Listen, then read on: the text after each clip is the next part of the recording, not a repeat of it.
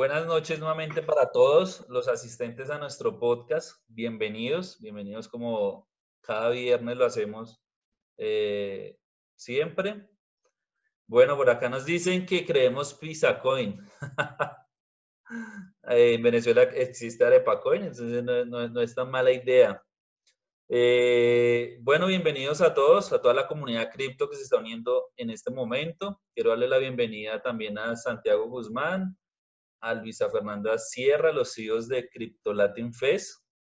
Bienvenido también por aquí veo a, a Bienvenido también a Camilo Suárez, director de Suárez Venegas Abogados, parte del equipo. Entonces, nada, bienvenido, bienvenido a David también, es invitado especial, ya Santi nos lo presentará también. Y nada, comunidad, muchas gracias por acompañarnos nuevamente. Listo, Fabi. Listo, Fabi, muchas gracias. Bueno, bienvenido, a todos. Eh, gracias a todos que otra vez estén de nuevo aquí acompañándonos. aquí acompañándonos. Estamos aquí, Estamos desde, aquí esta desde esta cuarentena. cuarentena. Estamos aquí en pandemia. Pero con actitud de que salimos pero de con esto. actitud de que salimos de esto. ¿Está haciendo eco? ¿Escucha mucho eco? ¿Escucha mucho eco? Sí.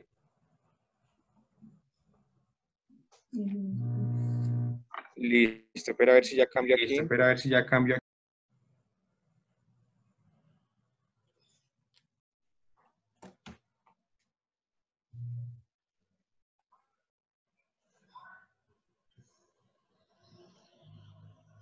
Ahí me escuchan mejor. Perfecto. Listo, listo, ahora sí. Bueno, aquí desde el, en cuarentena todos juiciosos saliendo de esto. Gracias a todos por acompañarnos de nuevo. Eh, bueno, todos los viernes estamos aquí enseñando a todos súper juiciosos. Por ahí veo muchos compañeros de la clase de trading. estamos muy enfocados y estoy muy contento de que David, David nos está acompañando hoy. Les cuento, David es un entusiasta tremendo, tremendo del mundo Bitcoin. Él tiene su canal de YouTube ¿sí? Él hace poco, no hace poco, no, ya hace dos años, nos entrevistó, él tuvo, hizo una entrevista a nosotros para el Crypto Latin Fest, le guardamos bastante cariño, que es un amigo de, de la familia aquí de Crypto Latin Fest, y bueno, qué mejor que él mismo nos cuente eh, qué está haciendo, cómo está el tema cripto, en dónde está viviendo ahorita, él está en Estados Unidos, entonces un aplauso y bienvenido David, muchas gracias. Bienvenido, bienvenido, David. ¿Qué tal? Buenas noches, buenas tardes, buenos días, no sé dónde nos estén viendo. Eh, muchísimas gracias por la invitación. No sé si la conexión está bien. Eh, o sea, ¿me están escuchando bien? Perfecto. Perfecto. Ok, perfecto. Eh, sí, eh, de antemano, pues les agradezco a, tanto a Santiago, bueno, el equipo de Latin Fest, eh, también a Paxful por, por esta invitación. Eh, la verdad, pues siempre me, me mucho tener este tipo de encuentros para seguir creando comunidad cripto, que pues me parece que es lo más importante en términos de desarrollo tecnológicos, emprendimientos, eh, de nuevos proyectos y también pues para la gente que digamos con, con los criptoactivos y eso les permite entre todos pues cada día tomar mejores decisiones de inversión y eso es una de las razones por las cuales pues creamos nuestra comunidad en, en YouTube y en Telegram, que pues para los que no saben pueden irlo en YouTube en y, eh, como Invemanía pueden poner o eh, en Telegram como arroba comunidad Invemanía. Nuevamente, gracias. Bueno, pues bienvenidos para las personas que se están uniendo y también para los nuevos en nuestro podcast. Nosotros siempre al final eh, sorteamos una fracción de Bitcoin. Entonces, por favor, las personas que no hayan descargado eh, Paxful o que no hayan hecho el registro en Paxful, en el chat les vamos a dejar el link para que ustedes vayan, hagan su registro y pues al final son los ganadores, eh, les enviaremos los Bitcoin allí. Si no tienen la cuenta en Paxful, pues procederemos a dárselo a alguien más. Entonces, si no lo han hecho, vamos a, a dejarles el link en el chat, ¿vale? Entonces, nada, vamos a dar inicio con nuestro tema de hoy. Hoy estamos celebrando eh, el Bitcoin Pizza Day, ¿sí? Me gustaría que Iber nos contara un poquito también sobre la historia, sobre este gran acontecimiento y lo que implicó esa transacción eh, en el ecosistema cripto. Sí, o sea, recordemos que, pues, digamos, desde el 2009, pues nadie daba un peso por, por hablarlo así, por, digamos, un activo digital en ese momento, tener repercusión hasta este momento el Bitcoin en términos de, de desarrollo tecnológico, porque no, el Bitcoin no es una criptomoneda, es una tecnología detrás, o sea, estamos hablando del blockchain que ha permitido pues todo este, este desarrollo. Y, y eso se da pues precisamente por tratar de resolver esa necesidad que en ese momento había, es decir, eh, todo este dilema eh, de, ese, intercambio eh, de, digamos, ¿cómo es que se llama eso? De, este dilema de Constantinopla, que es decir, cómo permitir que uno pueda hacer intercambios entre pares y que se, se, haga de automática, sin ningún tipo de entidad centralizada, de intermediario, y que pueda mover grandes cantidades de dinero sin, digamos, a bajo costo, a una apropiada y de manera segura. Y eso es lo que ha permitido el Bitcoin. Yo creo que, digamos, si el Bitcoin no hubiera logrado desde el comienzo solucionar esa necesidad del mercado, no estuviéramos en estos momentos hablando de Bitcoin. No, no, digamos, el Bitcoin en sí no, más la tecnología que implica que nos permite pues estar en estos momentos hablando y aprovechando las bondades. Y esto ha repercutido en que pues tengamos otras criptomonedas, otros desarrollos, otros, otros proyectos eh, eh, basados en blockchain y también, como lo vamos a ver eh, posteriormente en esta conversación, pues incluso se están hablando de cómo precisamente podemos contrarrestar este, esta explosión que claramente pues ataca una necesidad de mercado. Exacto, exacto, David. Muchas personas también dicen eh, que la persona que vendió sus 10 mil Bitcoin por, pues a cambio de las, de las pizzas, debe estar súper arrepentido. Y realmente hace poco hicieron una pregunta y él decía que no. Y creo que fue un gran paso para el ecosistema cripto porque fue la primera transacción y, se le dio valor en ese momento a Bitcoin. Y Bitcoin en ese momento valió dos pizzas. Eh, vamos a entrar en el tema, ya un poco también, ahorita volvemos a recordar un poco sobre el Pizza Day. Si alguno está celebrando y tiene pizza por ahí, pues nos puede abrir un poquito la cámara y mostrarnos. Y vamos a entrar en el tema de que nos concierne hoy. Vamos a hablar un poco sobre digámoslo así, como la polémica de las criptomonedas centralizadas. Entonces, para esto nos va a ayudar a, moderar esta, este podcast eh, Luisa Fernanda Sierra. Bueno, feliz tarde para todos. Muchísimas gracias a las personas que se conectaron hoy nuevamente en nuestro podcast y pues como siempre esperamos que aprendan muchísimo. Entonces, bueno, eh, Primero quisiera empezar preguntándoles que, espérame que es que tengo mucho eco. Eh, primero quisiera pues entrar como en el tema de, de, la filosofía de las criptomonedas, la descentralización y la transparencia. Y en cuanto a la resistencia a la censura, ¿ustedes creen que se le puede considerar, una criptomoneda emitida por el gobierno?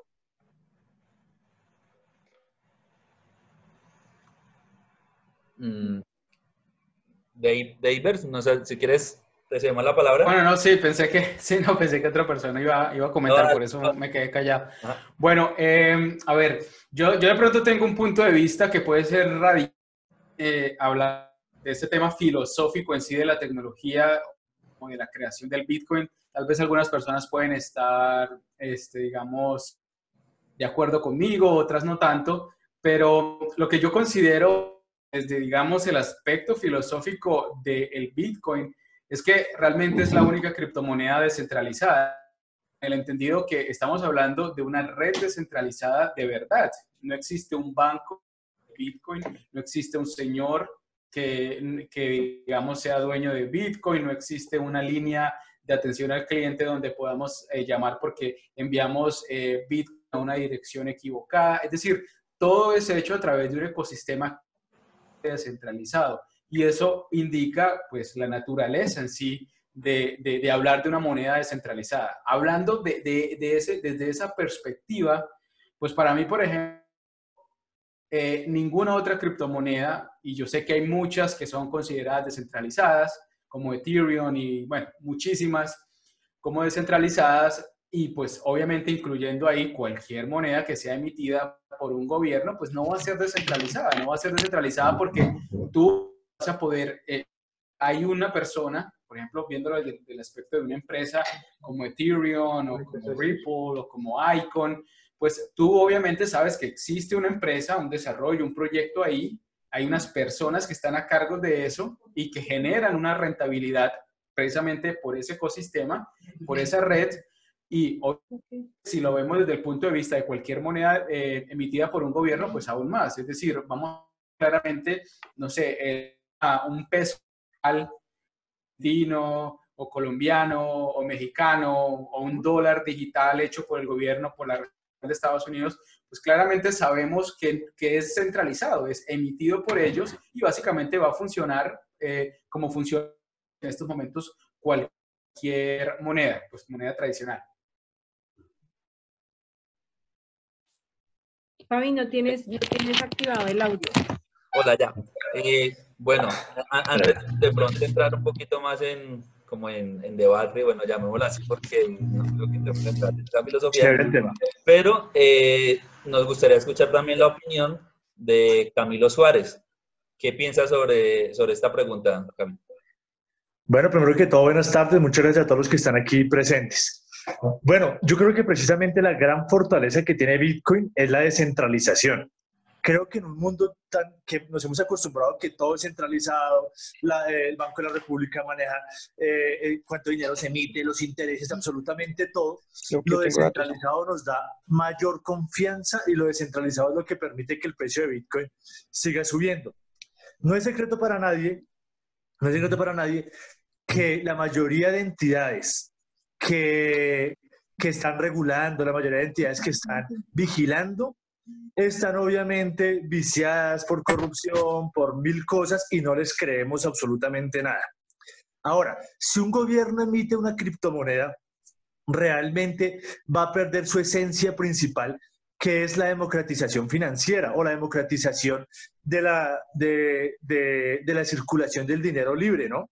Entonces, si un gobierno emite una, una, una, criptomoneda, sencillamente va a saber absolutamente todo de nosotros. Nos va a controlar todo, qué tenemos, qué no tenemos. Si, si Camilo Suárez compró un chocorramo en la esquina, si compró una empanada doña Pepita, si compró unos jeans, todo lo que compró Camilo Suárez y todo lo que tiene Camilo Suárez, porque tendrían toda la información del sistema. Entonces, por ende, creo que una moneda, eh, una criptomoneda digital emitida por un gobierno, o llamémoslo así, institucional, eh, para mí generaría toda la desconfianza del caso. Sería más que todo para controlar la población. Y a propósito, no se pierdan Materife hoy. Ya, muchas gracias. Así creo que es a las 7 de la noche. apenas, terminemos eso, nos vamos para allá. Qué, buena recomendación, qué buena recomendación. Bueno, yo quería comentarles así de, rápido. Eh, hace unos días estaba leyendo un reportaje de una persona en Venezuela. ellos reciben, es una persona que está pensionada él está recibiendo su pensión mes a mes y él decidió meter toda su pensión mensualmente en la moneda que creó Maduro, pues que conocemos como Petro, el Petro, la, que según está respaldado por petróleo. Ahí va mi opinión. Igual en ese caso, siempre, por eso es que somos fieles al tema descentralizado como es Bitcoin, porque esa persona quedó totalmente atrapada con toda esa cantidad de monedas de Petros y ellos tenían como un exchange allá para poder cambiar sus petros por, por bueno, por, por, bolívares. En ese caso, él, él, dice que ha mandado sus pagos, o sea, él ha pedido, ha pedido que por favor eh, le, le, paguen sus petros y resulta que no tiene liquidez, no tiene liquidez y ya la moneda, digamos, como que resultó siendo como un chiste. Entonces ahí les, ahí les quería contar ese, ese tema. ¿A quién le va a vender eso a él?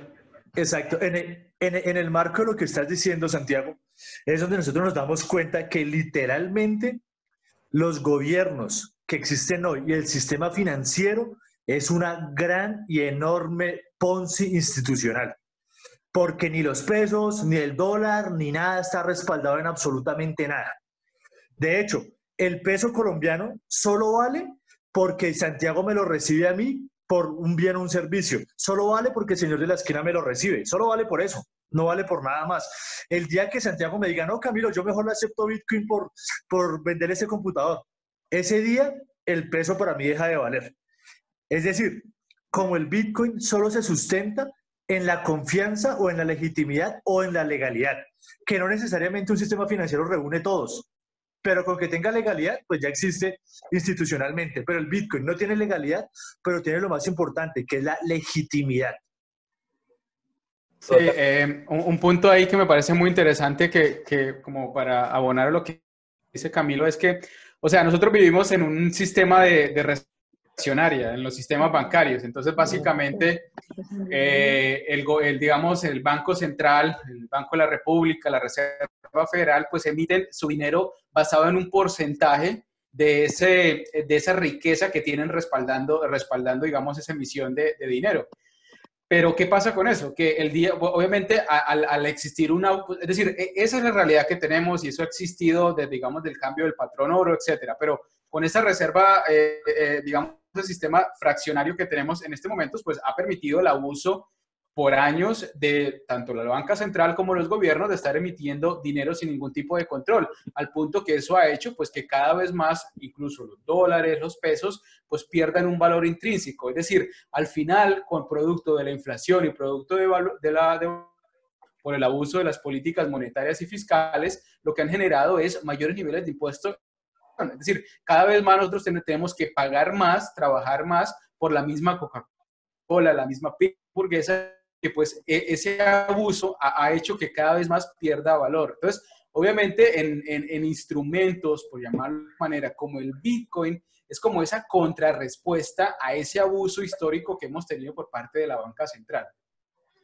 Total, David, eh, David, apuntando también un poquito sobre lo que acabas de decir, que ahora toca trabajar un poco más para conseguir algo que antes conseguíamos un poco más fácil, digámoslo así, contrarrestando el Bitcoin es todo lo contrario. Hace eh, poco más de 10 años se compraron las pizzas por 10 mil Bitcoin. Hoy con 10 mil Bitcoin, ¿qué puedes adquirir?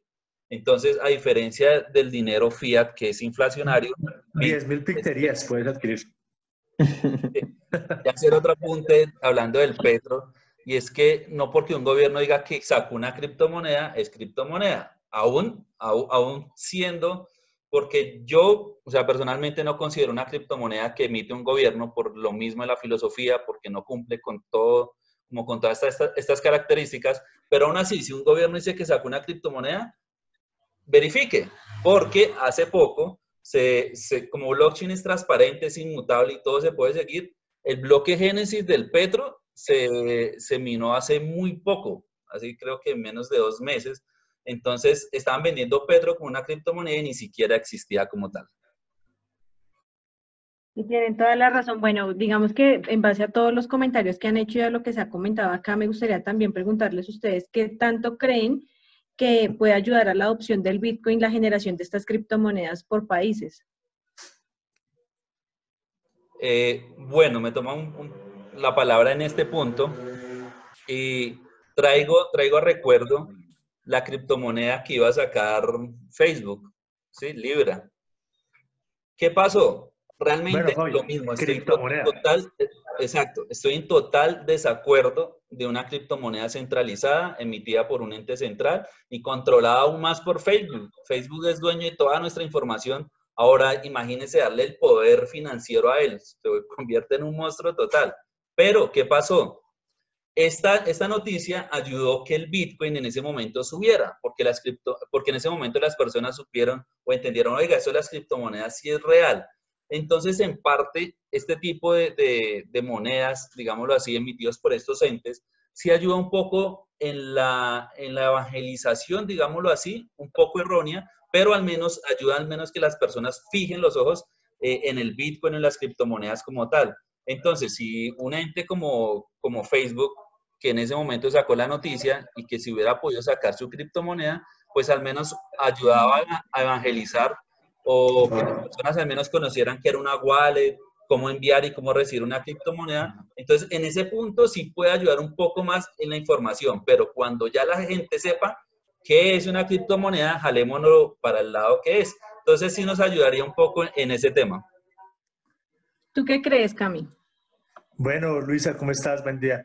Eh, no, que por, claro, por supuesto que sí ayuda, ayuda a la adopción, ayuda a que se diversifique la información, a que la gente entienda. De hecho, un dato curioso, eh, después de que Facebook lanzó su proyecto, bueno, perdón, el FBI a través de Facebook lanzó su proyecto de la criptomoneda, eh, muchísimas empresas y muchísimas compañías ahora querían sacar una criptomoneda, porque si Facebook lo hace, quiere decir que ese es el negocio.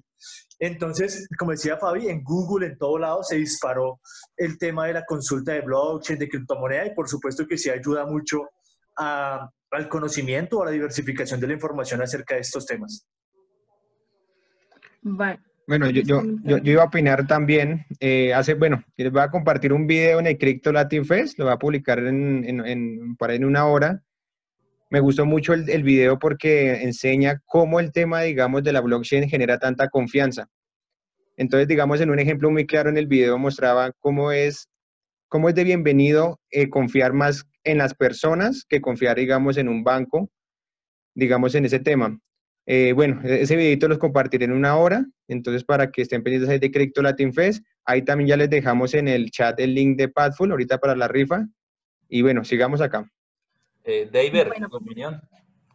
Ok, yo creo que son dos activos completamente diferentes, es decir, el hecho que haya una moneda digital emitida por un gobierno, no creo que la verdad genere algún tipo de impacto mayor en el Bitcoin, porque digamos que corresponde a necesidades. Eh, el Bitcoin en sí, es decir, su naturaleza, para, desde mi punto de vista, es mucho, o decir, sirve mucho más como un activo de resguardo de valor, como digamos un commodity como el oro, la plata, y, claramente, digamos, o por lo menos en el video que emití hoy, lo, muestra, es decir, muestra cómo ante una incertidumbre del mercado, es decir, ha, ha estado generando como un crecimiento, es decir, después de marzo, y ha estado en paralelo, oro, plata es decir, esto muestra que eh, efectivamente el Bitcoin permite como ese resguardo, esa protección frente a lo que hemos estado hablando de la falta de confianza que tienen eh, las personas, eh, digamos, de forma generalizada frente a, frente a los gobiernos y los bancos centrales que ven que están perdiendo valor cada vez más su dinero y lo que hacen es entonces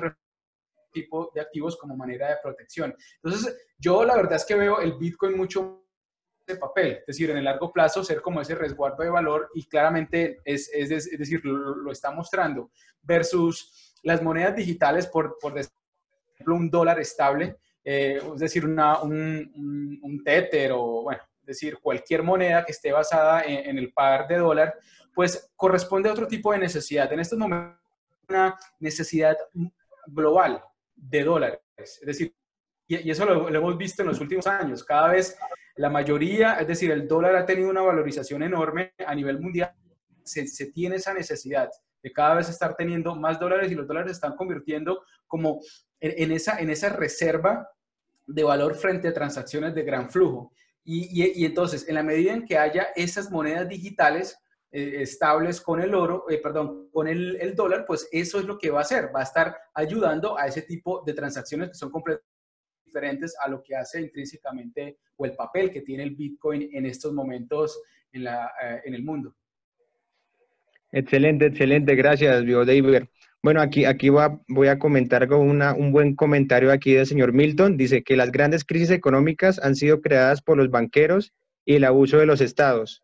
Como dijo Belfort Brecht, que es más delito asaltar un banco o fundar un banco. Muchas gracias, Milton, ahí. Buenísimo, ese es mi comentario. Y continuando con nuestro conversatorio, eh, que quisiera preguntarle primeramente a David, ¿qué tan importantes son las stablecoins dentro del, ecosistema de las criptomonedas? Ahí hay dos, eh, digamos, dos vertientes en las que yo veo un papel muy importante de las stablecoins. El que ver con el trading, es decir, es mucho más fácil para el trader estar haciendo intercambio del par dólar, por, por decir, o entre el par euro si estás en Europa, que estar haciendo en Bitcoin, Ethereum, Bitcoin, Ripple, es decir, hacer todo un sancocho ahí, porque finalmente vas a tener que estar jugando con volatilidades.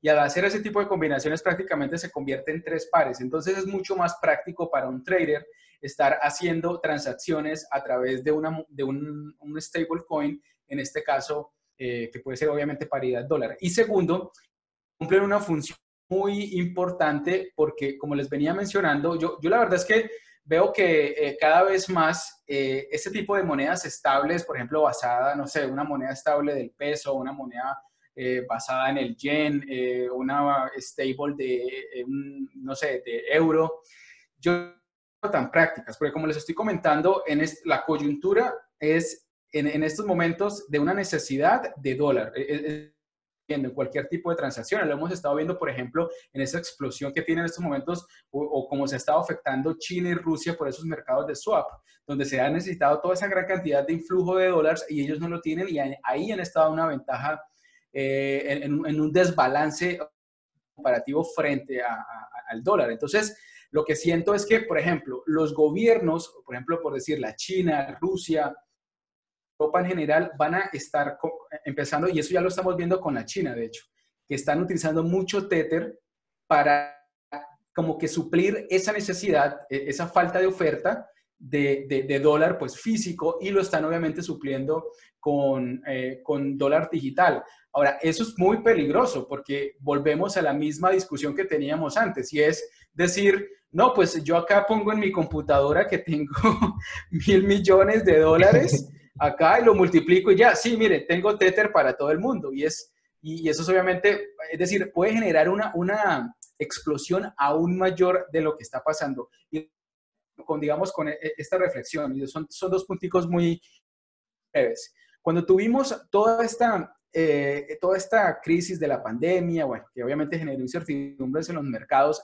desde mi punto de vista, me parece que el Bitcoin, en paralelo con lo que estaba pasando con el halving, nos, nos dejó una gran enseñanza, y es que mientras todas las recetas que daban todos los gobiernos era vaya imprima más dinero porque necesitamos solucionar todo este problema, multiplicar, imprima, imprima, todo solucionarlo con plata, con multiplicación, el Bitcoin nos estaba dando una buena lección y es que más bien dividamos, reduzcamos para generar mayor valor, para realmente darle solución. Entonces, ¿qué hicieron los gobiernos? Pues la solución o la receta que toda la vida han aplicado, pero esos son pañitos tibios que pues que claramente no están atacando la raíz del problema y por eso es que digamos futuros espectadores y profundización en la, en, la, en la crisis económica.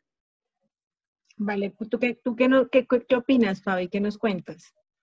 Eh, me voy mucho también como por el lado de, de Iber, hablando que las stable, stable, stable, stable coin eh, nos ayudan más que todo en el trading, ¿sí? Porque nos permite como evitar esa volatilidad que a veces tiene el Bitcoin. Entonces nos permite congelar eh, como tal nuestros fondos en el momento que necesitemos y como más que todo hacer el trading. Ahora bien, hay que hablar si realmente las criptomonedas que están respaldadas por dólar están emitiendo realmente la misma cantidad que ellos pueden respaldar eh, en dólares o como tal o en bienes físicos como lo hace Tether. Creo que Tether ha tenido muchos líos con, como con ese tema y es que están imprimiendo demasiado Tether, ¿sí? Sin ellos tener un respaldo como tal. Entonces hay que ver esto. Ahí podemos ver alternativas como hay que, que ofrecen como otra forma de, de, de stablecoin, pero creo que nos podemos o pueden crear eh, como las criptomonedas con el mismo problema que tiene el dinero fiat. Y es que quizás puedan imprimir mucho, eh, mucho Tether quizás, y que este Tether no tenga respaldo alguno, y en algún momento pueda pasar que se pueda ir eh, en picada. Puede ser, ¿sí? Entonces hay que tener mucho cuidado con eso. Y si es una stablecoin emitida por un gobierno, volvemos exactamente a lo mismo. Es como tener dinero fiat, pero de manera digital, como lo estamos haciendo quizás actualmente con eh, las aplicaciones móviles eh, bancarias o algo así. Excelente, Fabi, muchas gracias. Y bueno, yo también quería como, hacer un apunte ahí. Eh, nosotros siempre manejamos todo el día, todos los días manejamos cuenta bancaria normal. El tema de, de digamos, la descentralización de Bitcoin es tan importante porque no sé, ustedes pueden ver que nosotros en Bancolombia, no según el banco en qué país estén, eh, uno ve numeritos, ve numeritos y uno lo que hace es transportar números. No tenemos ni idea, ni idea si ese banco en realidad puede tener ese dinero y sabemos que no. Sabemos que si todos vamos a un banco y vamos a retirar todo nuestro dinero, literalmente no está. Y como también sabemos, ya ese dinero no está respaldado en oro. Entonces, en ese caso, eh, el tema de, de, tener una moneda muy controlada eh, bueno, se nota que somos fanáticos del Bitcoin, que sabemos que solamente se van a emitir 21 millones de monedas. Sabemos que también no va a tener ese problema de, que sigan creando Bitcoin de la nada. Sí, sabemos que ahorita ya son 6,25 Bitcoin. En cuatro años promedio ya pasa otra vez a la mitad. Y esto hasta el 2140, haciendo pues un ecosistema muy sano. Eh, bueno, hablando también un poco del tema de la pizza, que es, un, es el día hoy de celebración. Bueno, ¿alguien tiene por ahí pizza o ninguno pidió hoy? La mía está por llegar. Ah, bueno, la mía, allí cerraron la pizzería temprano, entonces no pude. ¿El Camilo tiene pizza ahí? Sí, mi pizza en este momento es como el respaldo del dinero fiat. Mírenla. bueno, ahí entonces, yo quiero que, bueno, entre todos si tienen alguna historia, ya conocemos la historia de la pizza, sabemos que fueron 10 mil Bitcoin, sabemos que en este momento, ¿cuánto será, Fabio? ¿91 millones de dólares, creo, Sí. promedio? Millones, está como 9.100 el Bitcoin, más o menos 91 millones, millones de dólares. Bueno, en ese caso, pues lógicamente en ese tiempo nadie sabía o no sé, no se lo imaginaba que iba a subir a tanto precio. Eh, David, una pregunta, ¿tú hace cuánto conociste del Bitcoin? ¿Desde cuándo trabajas con Bitcoin? Eh, bueno, yo digamos que conocí el Bitcoin desde hace como unos seis años, pero en realidad comencé a, a tener una interacción ya directa, por ejemplo, en- en- haciendo trading y, y- y, sí, haciendo más que todo, empecé haciendo trading más o menos de cómo, cómo funcionaba. por- o sea, por ejemplo, hace, hace cinco años eh, es muy diferente ahora. O sea, hace cinco años no había ni Coinbase ni nada de estas cosas eh, o Binance, que pues hace mucho más práctico y aún todavía les falta por, por avanzar mucho, pero eh, era más complicado. Entonces, eh, dejé un tiempo como para, para realmente eh, eh, profundizar mucho más en eso, porque todavía le veía que, faltaba muchísimo para, para, la adopción era muy complicado realmente estar haciendo intercambios, sobre todo a nivel ya de, de, trading. Y ya después, como, sí, como en el 2017 fue que ya mucho más directo, antes de obviamente el, boom que, que, hubo a final de, ese año. Y, este, y bueno, y desde ahí pues ya he estado eh, evolucionando. A ver, yo, yo veo el, el, el tema de Bitcoin y criptomonedas en general desde dos órbitas. Es decir, invierto en el largo plazo y yo hago trading en el corto plazo. Por ejemplo, ahí, ahí yo invierto en Bitcoin, invierto en, en proyectos interesantes y la verdad ni siquiera veo la fluctuación de, del precio ni nada. Y hago otros, por ejemplo, ya más en corto plazo, que a veces si está centralizado, descentralizado, lo que sea, porque finalmente es un par con el que juego para generar algún tipo de rentabilidad. Eso es como la, la distinción que hago entre invertir y en hacer trading. Pues. Excelente, excelente, David. Bueno, muchas gracias ahí por tu, tu opinión. Hoy, bueno, hoy conmemoramos el tema de la pizza. ¿Alguien sabe alguna historia también de, de, de Bitcoin así que se hayan perdido en el tiempo? Fabi, ¿tú tienes alguna historia aparte así de, de, ese, de ese pizza? No, en, en, en, 2000... Claro, aparte de que sube el precio, lo que, lo que hace es que... Las ventas a usted sí. Sí, o en sea... Cambio, en cambio, Javier le, le, le garantiza... Hola, hola. Es que Javi se le, se le activó el micrófono sin querer. sin querer queriendo. Eh, no, yo creo, yo creo que muchas, muchas historias eh, en ese tiempo, yo creo que pues la más conocida fue, fue la de los, las dos pizzas, pero en ese tiempo... Yo pongo una pregunta, una, en las anécdotas. Sí. Que, que ahora que estamos eso, que alguien nos dé una anécdota de cuando perdió sus primeros satoshis mandándola en direcciones incorrectas o porque les faltó un cero, porque les faltó una letra en la dirección, etcétera. Bueno, yo les voy a contar una historia ahí chévere. Eh, algo, algo, bueno, eso fue hace más o menos un año.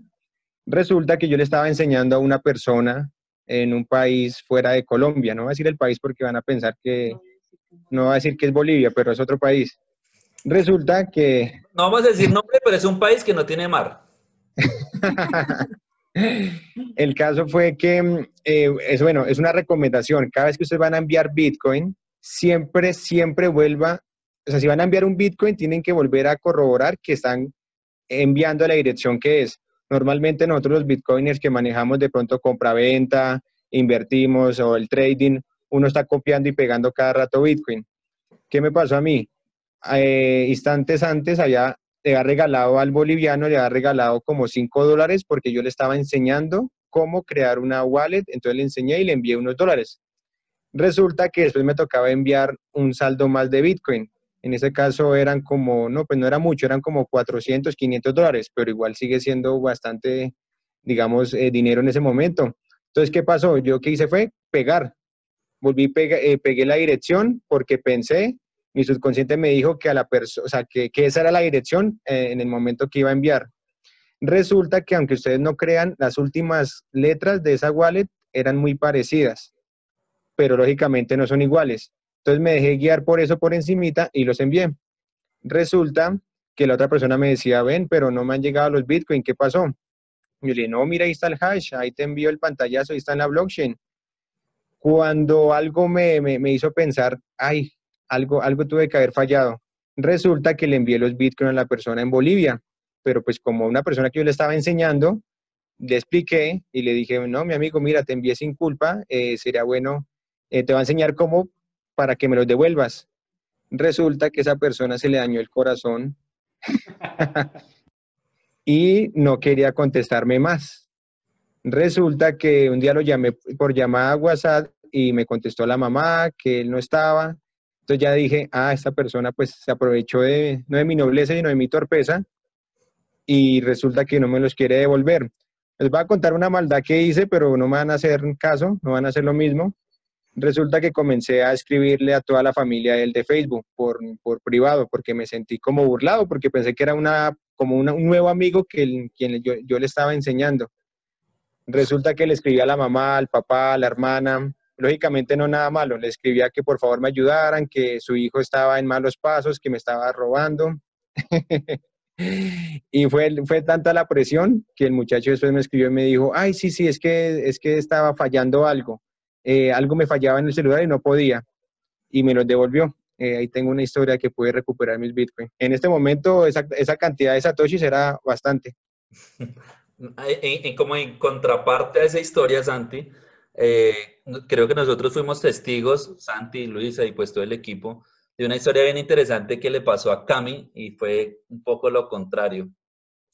Así que Cami, cuéntanos. Ah, bueno. Bueno, estábamos en la oficina camellando como siempre, estábamos Santi, Luisa, Fabi y yo. Y eh, yo enviar unos Bitcoin, como 200 dólares algo así. Entonces, cuando yo miro mi wallet para enviar, ya no tenía 200 dólares, sino tenía como 40 mil dólares. Y yo dije, ¿pero qué pasa? Entonces la reinicié, ¿no? Uno ahí como pensando ahí el error de la blockchain, por si acaso y tal. Entonces lo reinicié y seguía teniendo 5 Bitcoin que me- yo tenía 0.02, crean ustedes. Y cuando me di cuenta tenía 5.6 Bitcoin. Entonces, de inmediato esperamos con Santi, con Fabio y con Luisa que alguien llamara, pues de pronto se habían equivocado, quién sabe. Y como nadie llamó ni nada, lo que hicimos fue devolverlos a la wallet de donde los habían enviado. Fueron 5.6 Bitcoin, en ese momento valían 136 millones de pesos. Fue la cosa. Ajá. No, pero usted debió haber salido en Caracol, porque imagínese re- repartir esa cantidad de... No, no, no. Realmente me gusta ser un héroe anónimo, amigos míos. Ah, no, mentira. Como Satoshi, Gente, ¿Cómo es que dice? Gente que le pone el alma. No, capa. mentiras. La verdad, la, la verdad es que entre nosotros siempre hemos tenido un código que nos ha venido funcionando, la verdad, toda la vida, y es la honorabilidad en los negocios. Lo que no es tuyo, no es tuyo y punto. Eh, nosotros no sabemos que si yo me hubiese quedado con esos bitcoins, de pronto hubieran, me hubiera pasado algo a la persona que se equivocó en enviar, no sabemos. Eh, No, imagínate la que- alegría de esa persona cuando los volvió a ver ahí, o sea... Sí, pero es que tú hubieras visto, yo estaba con la wallet y de un momento a otro tenía 5.6 Bitcoin y yo, ¿qué, qué pasó esta vaina? Y, y- y- y mira que la misma vida lo recompensa a uno, hermano. Nosotros, gracias a Dios, tenemos, no, no hacemos más negocios porque no nos da el tiempo, literalmente. Pero en nuestro equipo de trabajo hemos logrado algo muy importante para todos ustedes. Es hacer que, tus- que la sociedad con tus amigos o con tus socios valga más que el dinero. Cuando logras hacer que tu sociedad valga más que el dinero, tienes una sociedad que va para adelante, donde puedes confiar, donde puedes decirle, Santiago, téngame estos 50 millones, mañana me los pasa, eh, man- mande esto, venga esto, y nunca hemos tenido ninguna complicación y por eso hemos crecido como equipo y más que como equipo, como familia. Por eso los exhorto a todos que lo más importante es buscar una red de socios, socios honorables, y van a ver cómo crecen de rápido. Cuando su sociedad vale más que el dinero, eh, todo fluye de una manera espectacular. Así es. Excelente, excelente, Cami. Ya, ya nos quedan poquitos minutos. Aquí la gente también está afanando que quieren ir a ver Matarife. Ah, bueno, sí. Eh, les recordamos, vamos a hacer ahorita al final eh, una pregunta. La primera persona que conteste y obviamente que nos envíe la wallet de Paxful, pues será la ganadora de- del premio. Antes de ello, les, queremos recordar que Paxful, eh, pues gracias a ellos también todos esos espacios los podemos abrir, les podemos comunicar a ustedes, enseñar y poder compartir este mensaje de Bitcoin. Entonces, muchas gracias a ellos por permitirnos estos espacios. Les recordamos que las personas que quieran comprar, que quieran vender Bitcoin de una manera segura, sin que los estafen, pues Paxful es una excelente opción, ya que presta un servicio de escrow o como de custodia eh, entre las dos partes, ¿no? El comprador y el vendedor, que permite pues que se haga un trade seguro, un comercio seguro, sin eh, que los vayan a estafar, sin que los vayan a robar, sin que ustedes envíen el dinero y los bloqueen y sin que ustedes se arriesguen a hacer negocios con perfiles falsos en Facebook, en redes sociales. Entonces, por favor, regístrese en Paxful, abran sus cuentas, eh, verifiquen su identidad también para que puedan hacer un comercio seguro. También les recordamos que las personas que tengan cuentas en, otros, en otro tipo de intercambios P2P, ¿sí? por ejemplo, local Bitcoin, y quieren pasar su reputación a Paxful, lo pueden hacer. Entonces, a través de, de Telegram y en su grupo les vamos a dejar ahorita el link. Igual se los compartimos en los diferentes medios que manejamos. Ustedes pueden pasar su reputación de un intercambio P2P que esté manejando a Paxful para que pues inicien a, a comerciar ya con una buena reputación. Fabi, Eh, nada, también algo importante. por, por Yo creo que cabe, cabe resaltar, Fabi, que Paxful es el único scroll que tiene, que tiene respaldo jurídico en Colombia contra estafas, tiene un soporte jurídico. De hecho, hemos atendido muchas estafas que se han venido presentando y es el único scroll en Colombia con presencia, podríamos decirlo que tanto virtual, digital y física. Así es, Cami, uno de los Eh, grandes yo, yo tengo una pregunta, bueno, de hecho la están haciendo ahí en el, en el chat, que ¿cuál es el alcance que tiene de, de los mercados Paxful? Es decir, eh, ¿solamente eh, eh, funciona en Colombia o en otros países también? No, eh, en todo el planeta. Sí, fu- funciona a nivel mundial y eh, lo chévere de esto, como es P2P, o sea, persona a persona, Paxful lo que respalda es que, digamos, el vendedor sí tenga la cantidad de Bitcoin que dice vender. En el momento que va a comprar, no sé, un Bitcoin, si, lo, si le permitió comprar ese Bitcoin es porque la persona tiene esa cantidad en la wallet de Paxful. En ese momento los Bitcoin entran en custodia y empieza como tal el comercio entre las dos partes. ¿Cómo se pueden hacer ventas a nivel, digamos, nos preguntaban de Uruguay a Colombia? Pues se ponen en contacto igual por medio de Paxful las dos partes y se acuerda el método de pago eh, internacional que se va a hacer. En el momento que eh, el vendedor recibe el pago como tal, aprueba como recibe en Paxful y en ese momento se liberan automáticamente los Bitcoin o el Bitcoin a la otra persona.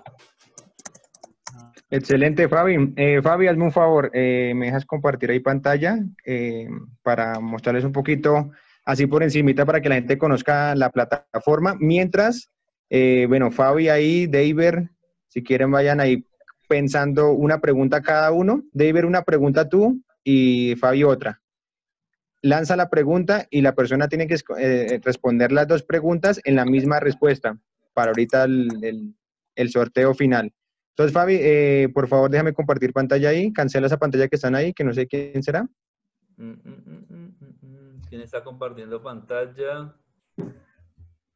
Tú puedes cancelarla ahí para yo compartir. Oh, oh, oh, de-. Bueno, mientras tanto les voy contando, el tema de Padful es, es, es el tema que mm, nos sirve a todos. Padful se convierte en un árbitro, ¿listos? Entonces, digamos, trata de proteger al vendedor y al comprador. Entonces, en, esa, en, en ese orden de ideas, las personas pueden estar tranquilas al momento de vender sus Bitcoin. Sabemos que o sea, salen muchas historias de estafados, ¿sí? Eh, Sí. Fabi hace poco me contó una súper tremenda con X, a los que están aquí en Colombia, en Panamá también, por ahí, que se manejan X. Y bueno, y para todos, porque ahora habrán plataformas muy parecidas a Neki. Si quieres, Fabi, cuéntales ahí mientras voy acá listando la, la página. Ok. Eh, no, quería leer por acá algunos comentarios también. Eh, eh. Que si tenemos tutorial de Paxful en YouTube, puedes buscar Paxful Latam, hay bastantes eh, tutoriales también para que puedas comerciar. Eh, actualmente está- estamos haciendo muchos webinars eh, enseñando cómo comprar, cómo vender, cómo poder hacer arbitraje dentro de Paxful. Entonces, estén muy pendientes también de las redes sociales, es Paxful Latam. Hay una forma de ubicar a una persona en casa que me llegue. Hay una, hay una forma de ubicar a una persona en casa que me llegue Bitcoin por equivocación. Creo que te entiendo que si es posible ubicar a una persona, si te envió Bitcoin por equivocación, la única forma es por medio de la IP desde el computador que se envió, si no está utilizando un, un VPN. Sí, se está usando VPN, ya. Sí, ni modo. Eh, Sí, ni modo. creo que no hay más. Si quieres, Santi, sigue. Listo, listo. Les voy, les voy a dar aquí un, un pequeño, una, pequeña navegación acá para que conozcan. Bueno, el tema de Padful. Ya Padful eh, llevaba desde el 2015, lleva bastantes años, se ha posicionado en este momento. Lo que les comentaba Fabi, si ustedes tienen, eh, digamos, cuenta en local Bitcoin, pero están bloqueados, congelados y quieren pasar su, su, su reputación a Padful, por medio de, del Telegram, ahorita ya lo compartimos ahí en el chat, el, te- el Telegram de, de- del equipo de Padful Latam. Lo importante aquí que es, ustedes siempre tienen que buscar vendedores y comerciantes con buenas calificaciones, ¿sí? Entonces, ¿qué hacemos nosotros con Padful, con Crypto Latin Fest, con Visionaries? Es proteger al, al ecosistema, a la comunidad de tanto estafador, de tanto, eh, bueno, el tema de Neki, así por encimita te envían eh, te envían una cantidad de, digamos, tú, tú vendiste en pesos colombianos 50 mil pesos, pero te envían ellos 50 pesos. Como ya tienen tu número, intentan ingresar a tu NECI hasta que te lo bloquean. Como tú ya enviaste 50 pesos, le hacen un- una modificación y le ponen, digamos, los ceros de más, le ponen cuatro ceros de más y ya se convierte en 50 mil pesos. ¿Qué pasa con eso? Cuando le mandan ese pantallazo, la persona ve que es 50 mil y ven que está a nombre de él porque ellos ya enviaron 50 pesos. Pero resulta que como ellos mismos con ese número intentaron ingresar en otro NECI, él no puede ver ya su saldo, pero se confía con el pantallazo y resulta que nunca le enviaron ese saldo. Entonces ahí es otro, otra modalidad que descubrimos hace poco, entonces para que tengan mucho cuidado. ¿Qué es mejor acá? Suban sus Bitcoin a Padful, acá está el perfil, ustedes pueden vender hasta 1.500 dólares sin necesidad de verificación. Cuando ya lleguen al tope de 1500, lo que tienen que hacer es lleva, eh, enviar los documentos. Entonces envían su número de su cédula, bueno, identificación, envían también una factura de servicio público, verifican su correo y celular. Eso es muy bueno porque van a estar verificados los compradores, proveedores y esto pues genera más tranquilidad. ¿Listo? Entonces ahí Fabi, va- ve, ve pensando la pregunta porque ya casi hacemos la, la Ya la tengo, ya la tengo. Ah, listo, listo. Y David también una, una ahí también de lo que hicimos hoy. No van a hacer una pregunta por ahí muy...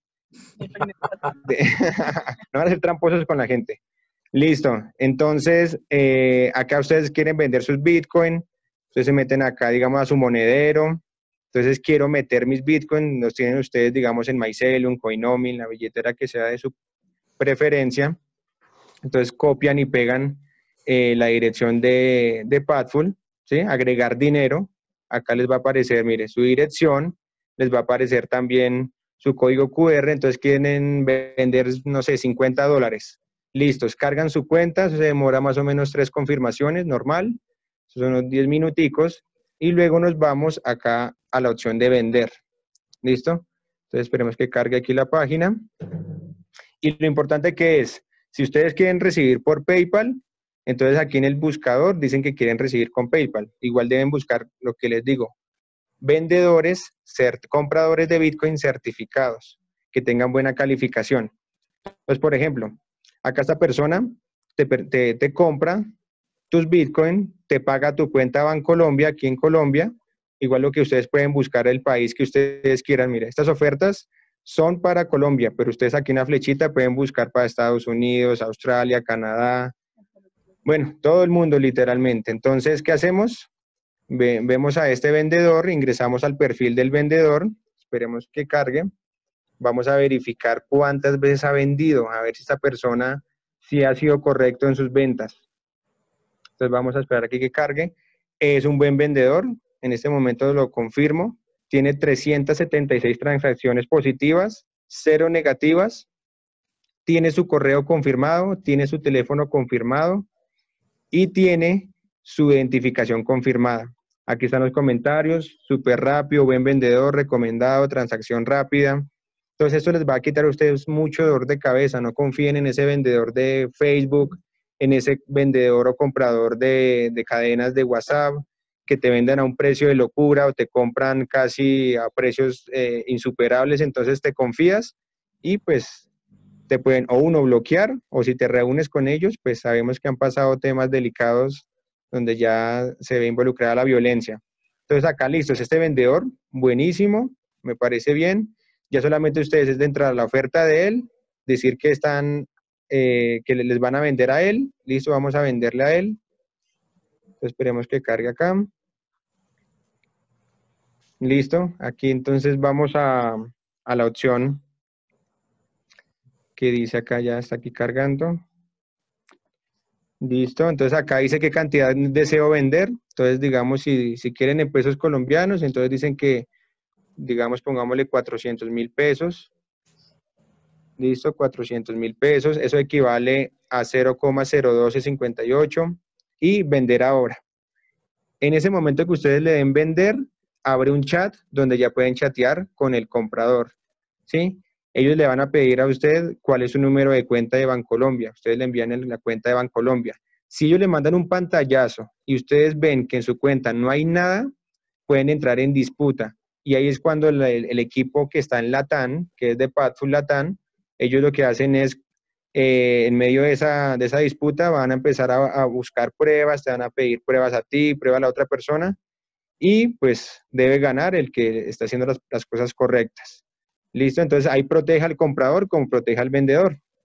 Entonces así por encimita es excelente esta plataforma. Todos los viernes vamos a estar explicándola, eh, las preguntas que tengan todos los viernes. Ya vamos hasta julio. También por por el, por el grupo de soporte de Telegram, ahí también pueden hacer todas las preguntas que tengan. listo, ya les dejamos ahí en el chat la- el soporte de Pathful Latam para preguntas.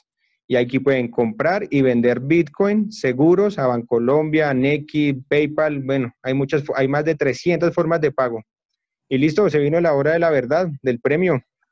Listo, entonces recordemos que la persona debe responder las dos preguntas en un mismo comentario. ¿Listo?